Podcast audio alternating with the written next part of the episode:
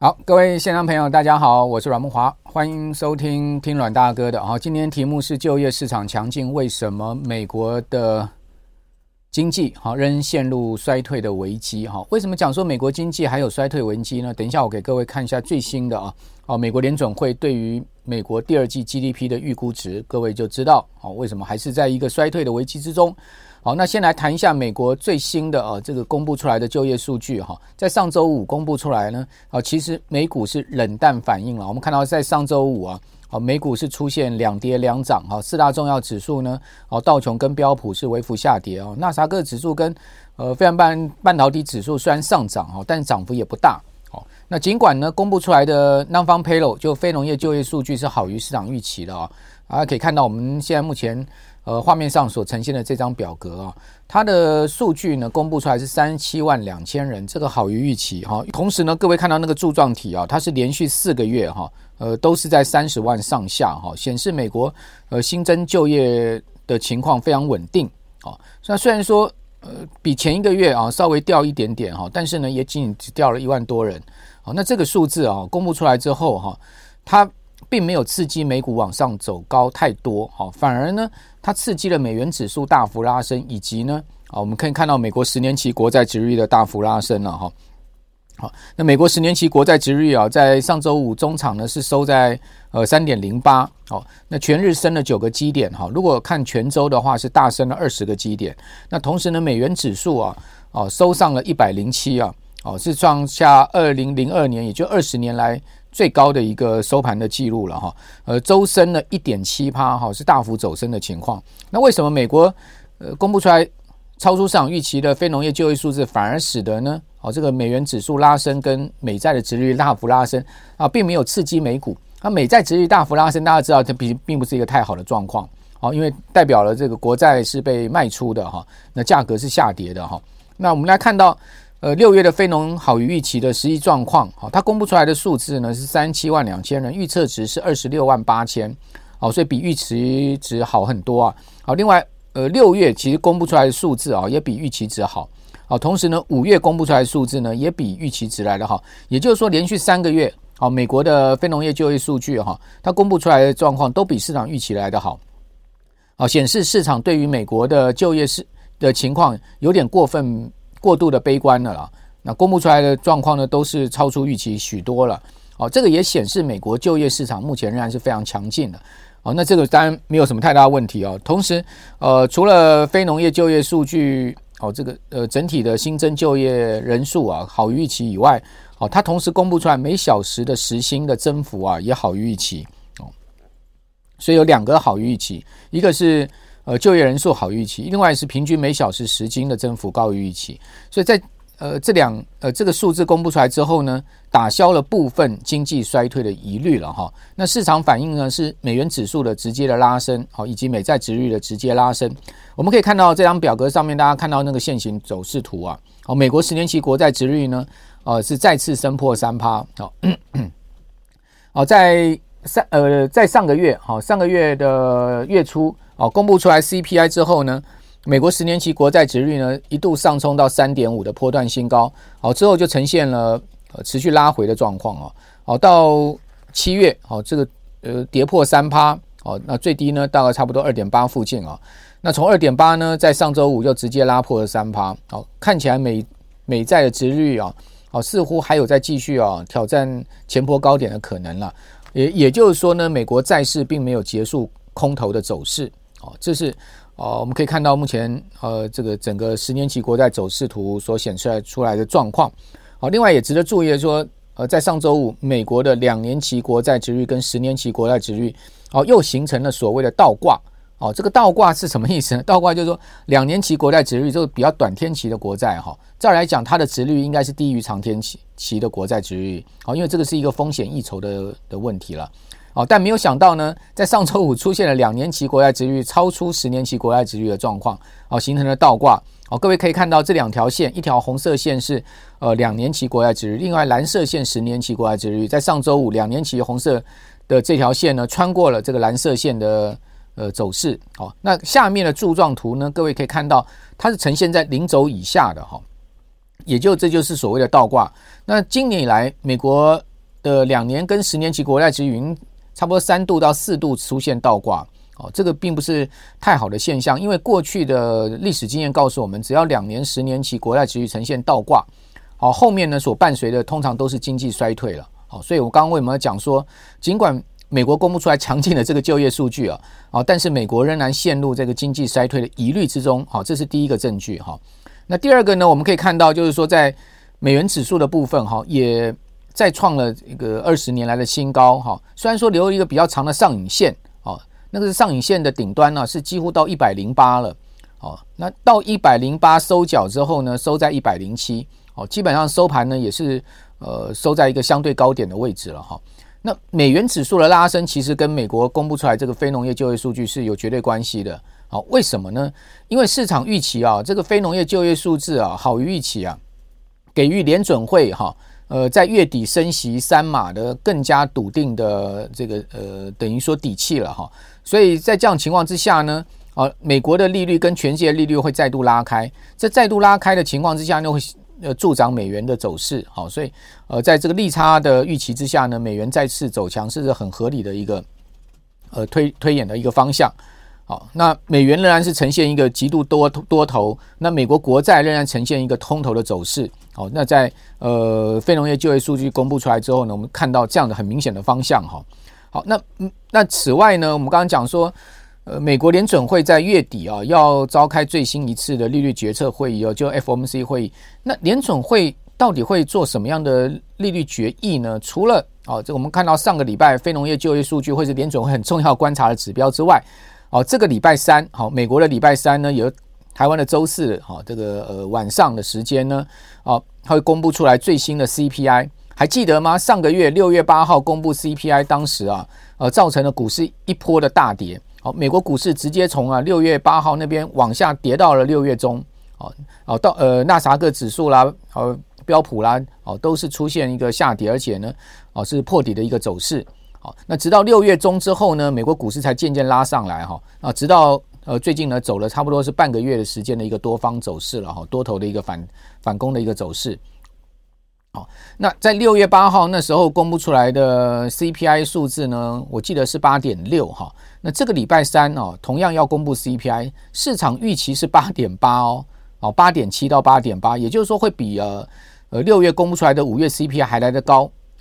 哦，所以到时候股市恐恐怕又有考验了哈。好，因为非农业就业数据啊好于预期，哦，同时呢 CPI 又可能会高于前一个月，哦，所以美国联准会现在目前被市场定价，哦，在这个月底啊升息三码已经是百分之百了哈。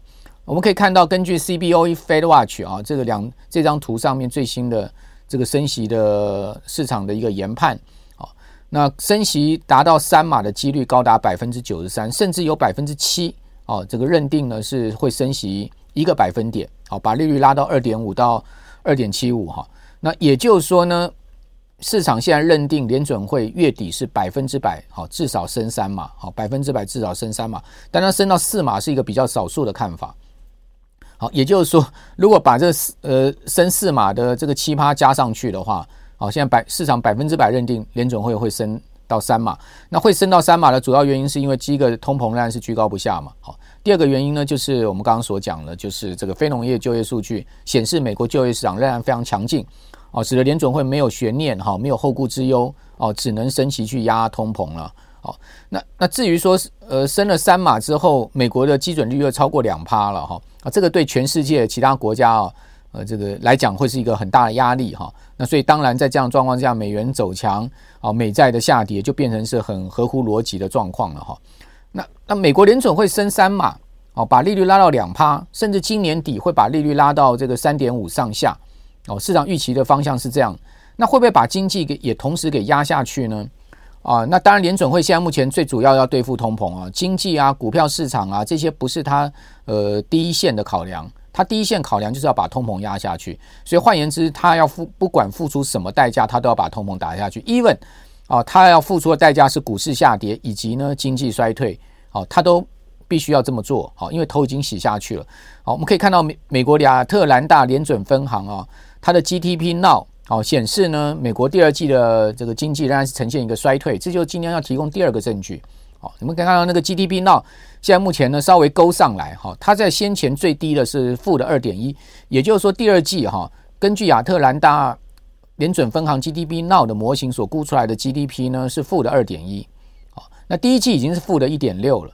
那如果第二季呢又是一个负值的话，就连续两季出现经济衰退，这已经正式构成了所谓的经济衰退的定义了啊。那现在目前状况稍好一点，但是仍然还是负值，还是负的一点二。所以大家可以看到这条绿色线，好，它是越降越多哈。那直到最近稍微弯上来，但难保后面又掉下去啊。所以呃，这个状况已经很明显了，告诉你呢，美国经济衰退已经是濒临在呃迫在眉睫的一个状况了哈。那至于说为什么经济衰退，联准会还要这个不顾一切的要升息哈？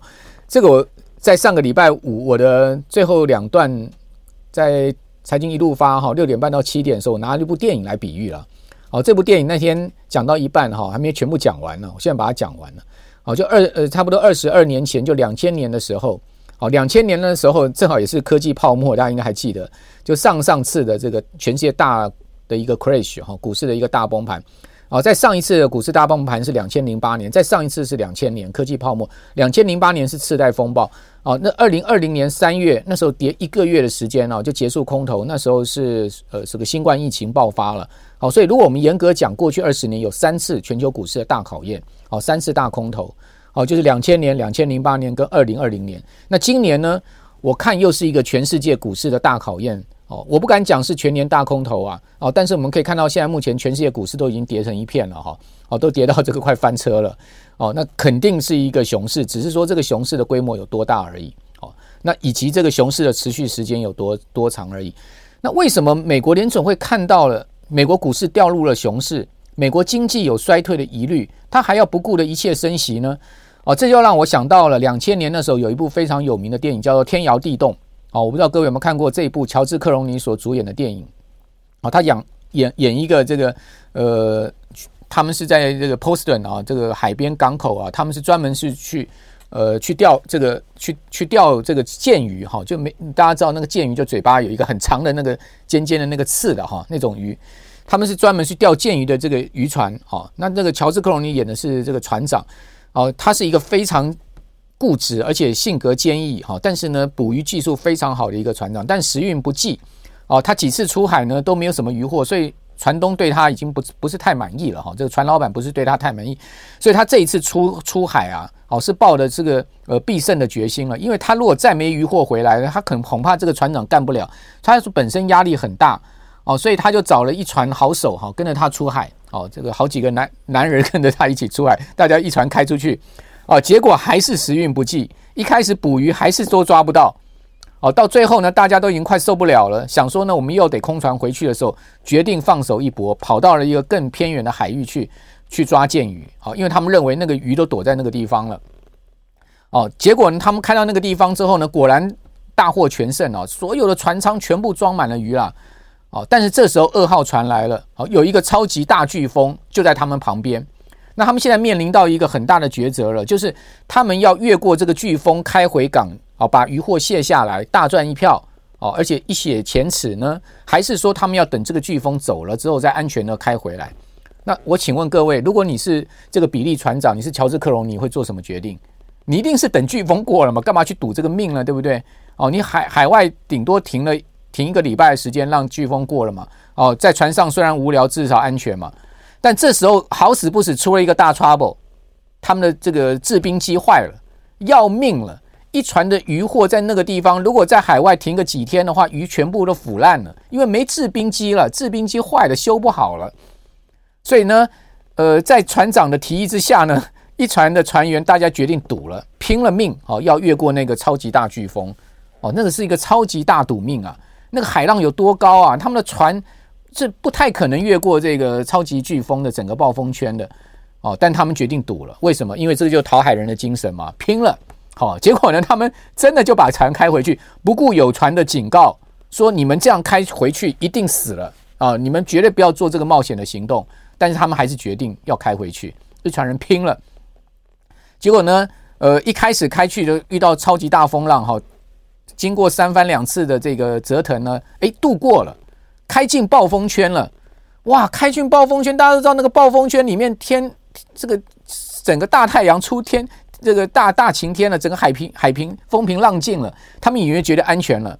哦，大家正在欣喜的时候，看到另外一个暴风圈正在前面，因为他们开进暴风圈里面的所谓的暴风眼了，开进暴风眼里面是没有没有这个呃风暴的哈、哦，没有海海浪也不也是风平浪静的，结果他们就要。最后要越过另外一个暴风圈之后呢，可以回到了他们的这个母港，但没有想到就在呃要回去的路上，哦，终究功亏一篑，全船就这样沉下去了。哦，所有人包括船长都这样，呃，大家都是就是淹死在船舱里面了，这是一个大悲剧。哦，据说这部电影是真人真事啊，我不知道是不是有此一说啊，说呃这个天摇地动的这部电影是真人真事。当时这部电影我是到电影院去看的啊，因为是大制作，而且。里面的演员除了乔治克隆尼以外啊，哦，都是一时之选呢，哦，所以到电影院去看这个大制作、大震撼，哦，到现在都还记得那个场面哈，包括那个 HBO 也不断的重播它，哦，我相信我们很多的现在目前的观众朋友，他应该看过这部电影，很棒的一部电影哈，据说是真人真事了，我不知道是不是真的。好，那回到这部电影，其实跟现在目前联准会的情境有很像嘛，好，联准会明明知道经济呃衰退的大暴风。这个超级大暴风、经济衰退、股市下跌的大暴风就在眼前，他为什么这个船长呃，这个鲍尔哦，他还是决定他要把这台这条这条船往前开，去穿过这个暴风呢？因为他的制冰机坏了嘛。他制冰机是什么？他的制冰就是通货膨胀嘛。哦，因为他。有这个通货膨胀的这个大麻烦在这个地方，就像制冰机坏掉这个大麻烦在这个地方，所以他也只能不顾一切，他也要，他也只能牺牲这个渔获，哈，就是牺牲经济、牺牲股市啊，这个呃，去换取他们可能可以冲过通货膨胀这个暴风圈。所以我想到了就是这个环节上面，好，用这样的一部电影来比喻现在目前整个全世界的经济状况。我们未来也许会遇到一个超级大暴风，这个话也不是我讲的哈，这个话是那个呃小摩的 CEO 戴蒙所讲的，他不是早就讲了吗？哦，最早他讲说在地平线上看到一个暴风正在兴起，但是他不知道这个暴风会不会吹过来，也不知道会不会成型。直到前几个月他讲了，他看到这个暴风要吹过来，所以请大家 buckle up 啊，英文的 buckle up 就是什么？就把你安全带系好哦，brace yourself 就是把你绑好哦，准备迎接这个暴风。哦，所以呢，华尔街的这些大 CEO 们都看到暴风。那您看到暴风了吗？那鲍尔当然看到暴风啊，但他作为这个船长，他为什么最终还是决定要把船开回去呢？因为他没选择啊，他不开回去的话，他整船鱼的货都会烂掉啊，所以他没得选择，他只能这样硬拼了。所以这一次呢，我可以跟各位讲，呃，全世界经济这条船呢，撞进这个暴风圈，就看大家能不能度过。如果不能度过的话，当然就是与与之共存了嘛，是不是？哦，所以股票市场就在这个情境之中卡在这边嘛，所以你说股市未来会涨或会跌，我不知道。哦，但是我知道呢，全世界经济这条船载的这个呃满满的渔获，终究它要往这条呃这个暴风圈去行进了。哦，那这个是一个既定的方向。换言之，联准会升息也没有后退的路径了，它只能用升息往这个暴风圈里面去冲了。大概情况就是这样子。那我们也只能希望这个这个暴风稍微小一点嘛，哈，不要让船沉了。如果这个暴风越吹越大，好，这个风呃半径越越来越强，那当然这个全世界经济这条船沉的可能性是存在的。如果这暴风规模小一点，也许我们船够大够坚强，冲过去那是有可能的。好，所以这是我把上个礼拜五的这个话题讲完了。好，就是这个古电影把它讲完。好，那大家可以看到这个礼拜，好，那个美国财报要起跑，我记得。在节目里一再提醒大家，七月中啊，一到八月中啊，这一个月时间呢，哦，除了七月底有联准会议席会议啊，有升息三码的考验之外呢，还有就是美国财报的考验。那美国财报到底会不会好？我可以跟各位报告，肯定不会好的啦。你不要寄望美国财报会缴出好成绩。现在目前看到华尔街预估什么？他预估呢？呃，今年第二季，哈，美国的标普五百大公司哦的盈余成长大概差不多是五趴多，但是这个盈余成长如果扣掉能源股的话，会变成负的哦，负的两趴多。也就是说，能源股撑住了整个标普五百大的盈余成长，哦，就靠能源股。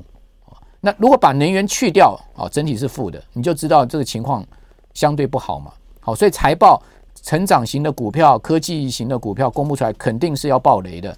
那这个暴雷呢，当然就会影响到美股啊，这从六月中以来的反弹走势会不会结束？再加上周三要发布 CPI，现在估计啊，CPI 会超过这个上个月的数字哦。上个月数字是八点六啊，是五月 CPI，六月 CPI 公布出来可能会是八点七到八点八。美国通货膨胀不会那么快下来，通膨有粘性，好，这个物价上升了之后，它很难会下降。比如说，各位到超市去买东西，你什么时候看到你买的东西的价格有往下调了？哦，尽管那个原物料价格下来，你什么时候看到你买的卫生纸啊、牙膏啊、面粉啊有往下调了？很少吧，对不对？哦，大部分都是价格僵固在那个地方，只会往上升，不会往下降嘛。比如说泡面，你什么时候看到泡面价格往下降？你只有看到泡面价格往上升，同样的意思。好，那美股能不能反弹呢？当然，通膨还有联准会的态度都非常关键。但是我看到美国股市的反弹，乃至于台股的反弹，似乎在呃这两天已经出现。反弹乏力的迹象，比如说上周五，为什么美国股市不涨呢？虽然说上周美国呃全周股市呢，呃全周是收涨的，比如说纳斯达克指数全周涨了四点五六趴，标普涨了快两趴，哦，然后道琼涨了百分之零点八的幅度，费半涨了六趴，但是请问为什么上周五就涨不动了呢？照来讲，公布出来的数字不错啊，非农业就业数字好于预期，应该在激励股市上涨，但是它没反应。反而是国债价格大跌，美元指数上冲，哦，所以在这样状况之下呢，它似乎已经告诉你反弹已经有乏力的情况了哈。另外，我们从 VIX 指标来看也是这样子了哈。大家知道这个 VIX 指标，CBOE 公布出来这个所谓的波动度指标、恐慌指标，你应该怎么看？今年是反着看，这个 VIX 如果降到啊这个二十附近的话，基本上代表什么？代表股市呢又有所谓下跌的压力出来了。为什么是这样子呢？因为它都是反的来。当它升到三十以上，哇，市场压力很大，危机重重的时候，诶，那个逢低的买盘进去了。可是呢，当这个市场感觉到似乎风平浪静了，好，没危机了，就好像船开进暴风眼了，好，呃，没危机了，这个 VIX 降到二十附近了，好，然后呢，呃，这个其实真正在暴风圈里面买进股票的那些人，哦，他趁低买的人，他可能在风平浪静的时候，他就倒给你了，他就卖出来给你了。哦，那今天的盘势有没有一点这种味道呢？好像有点这种味道，是不是？那你可以看到 VIX 又降回二十四了，它又降回相对的低档区了。哦，那如果它一直在这个地方呢不动，那也许盘势不会大跌。但是它如果呢又往上翘了，又往上升了，又往三十那个地方掉头往那个地方走的话，那你可能就要小心哦，市场下跌的压力就会比较大一点。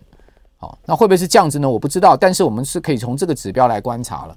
好，那我想今天大体上就跟各位报告哈。我对这个美国现在目前的经济的看法，哦，美国现在目前公布出来一些重要数据，乃至于预期这个月哈，呃，未来几个礼拜，好，包括这周要发生一些重要事情，我都先帮各位做了一个，呃，做一个 summary。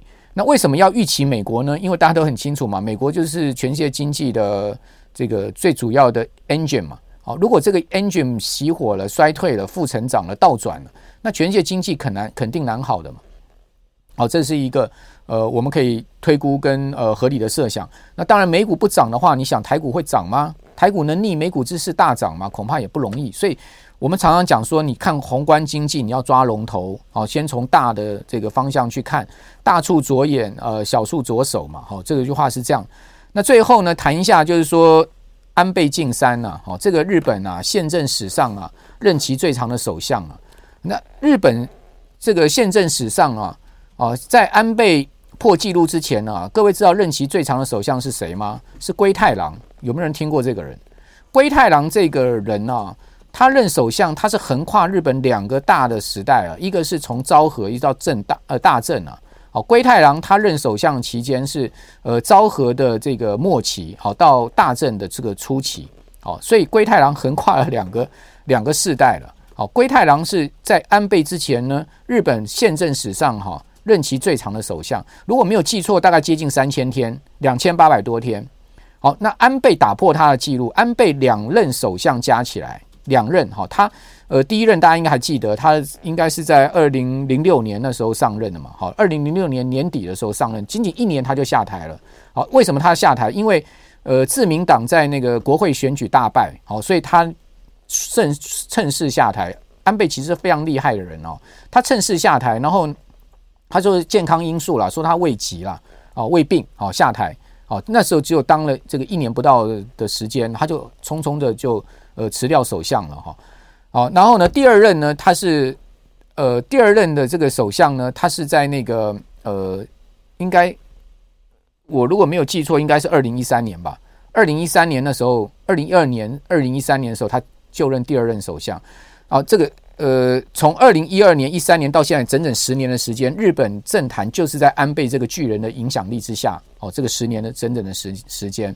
哦，所以这两任首相加起来大概差不多三千多天。哦，超越龟太郎，成为日本宪政史上哈呃这个最长任期首相的记录了。哦，在三千一百多天，如果没有记错，三千一百多天还是三千两百天左右。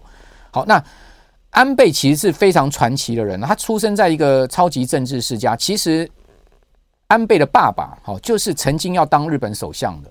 好，安倍的爸爸安安倍晋太郎吧，他的名字应该叫安倍晋太郎嘛。他是是日本的外相，好，就外交部长。好，那当他当外相当到辉那个巅峰的时候，他本来要去。因为他一直是呃自自民党的这个干事长，就秘书长，哦哦，那仅这个位置仅次于自民党总裁的嘛，好，所以等于说自民党第二把交椅嘛，好啊，那自民党又是日本最大党，大家都很清楚。好，那这个安安倍的爸爸哈，就是这个自民党的老大，好，然后呢，他本来要当这个外相，他本来要外相要去接首相的，结果呢，那时候要接首相的时候癌症哦，所以说呢，他就没接了。好，没接了之后，他就把他要把他儿子拉上来。所以安倍第一份工作，各位知道是什么吗？是当他爸爸的秘书。他爸爸在日本那个内阁里面当外相的时候，他就进了外务省，当了当了他爸爸的秘书。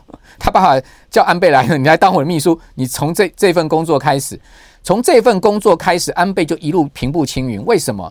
因为安倍的老爹啊，哦，就安倍晋太郎啊，是小泉纯一郎的这个政治导师啊。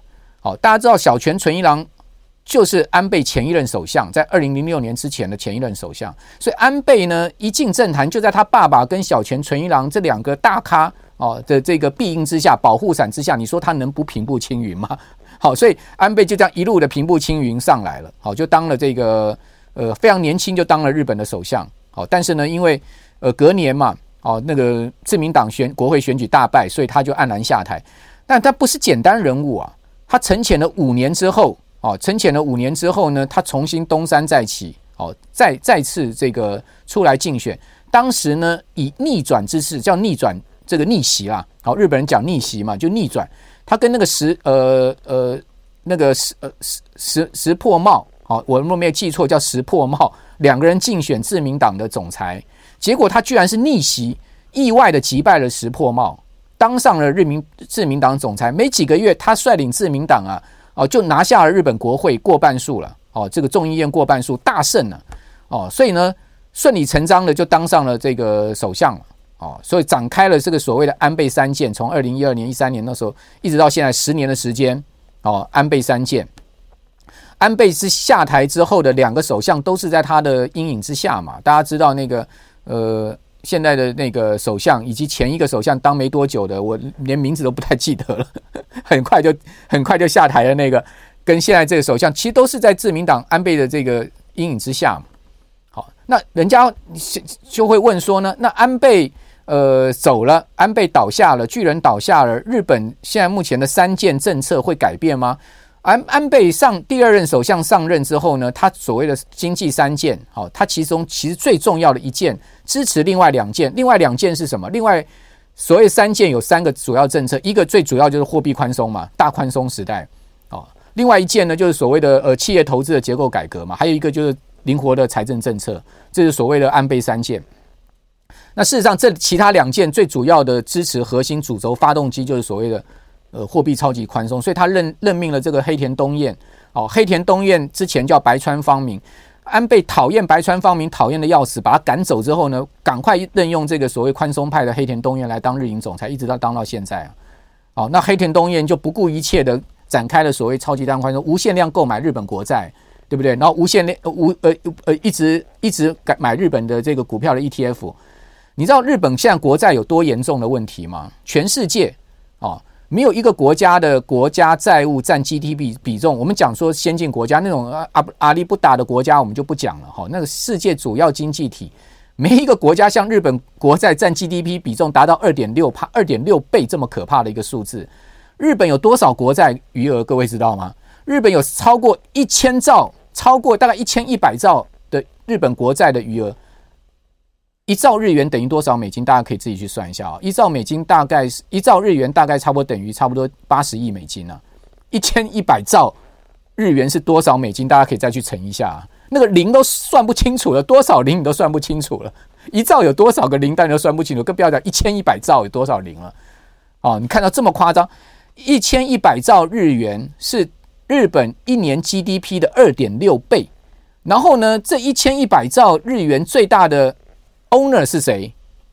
最大 owner 就是日银啊，日银有五百多兆日元的这个日本国债啊，等于日银手上拥有的国债已经超过日本的 GDP 啦。你说夸不夸张啊？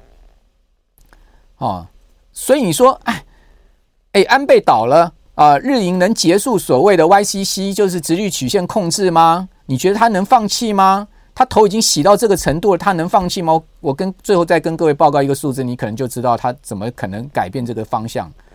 假设日本国债升值哦，往上升一个一一个。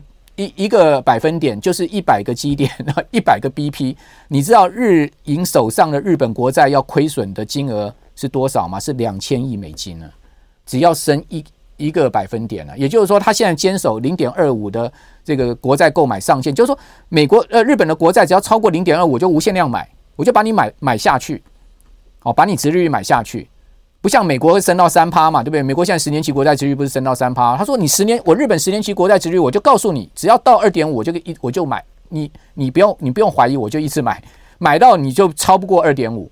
啊，如果说日本国债殖率到一点二五，升一个百分点，日本日银手上的国债要亏损两千亿美金，你说日银会不会溃堤啊？日银会不会溃堤啊？肯定溃堤了。日本不但日银溃堤，人整个日本金融跟经济全部溃堤，所以他不可能不买啊，他也不可能因为安倍倒了他就结束这个政策。所以安倍这十年开启了一条日本完全未来不可能转弯的政策嘛，我也不知道他怎么转弯呢。啊，我我要请教我们现在目前这个聪明的观众朋友们，你告诉我，如果你是黑田东彦啊，你是现在日本这个自民党里面里面的大咖哦。啊，自由党里面的大咖，我请问你怎么改变现在这个安倍所画好这条路？所以安倍即使入土，我可以跟各位讲，他的政策也无法入土的。日本永远要背负这一件事情，他永远不可能 ending 的。怎么 ending 嘛？一千一百兆日元的国债，一半在日银手上。如果日日银现在已经买了超过百分之五十的日本国债，如果日银再这样买下去，它很快的，它大概。它很快大概可以买到百分之六十、百分之七十。哦，市场预估说，日银从现在一直买到明年三月，还要再买进买进一百兆日元的国债啊！它是这样在买债的速度啊，不可思议哈！但是就是日本，好，那今天就以这个做 ending，让大家参考。所以我可以跟各位讲，日元贬值应该毫无悬念啊！你要说啊啊日啊安倍倒了，日元升了一点，我可以跟各位讲，那个升只是短暂避险的一个需求而已。它不会是真正改变日元要贬值一个趋势。那如果日元一路朝一百四十、一百五十贬，你说亚币整体不不不跟贬吗？哦，所以后面还有的戏看了哈。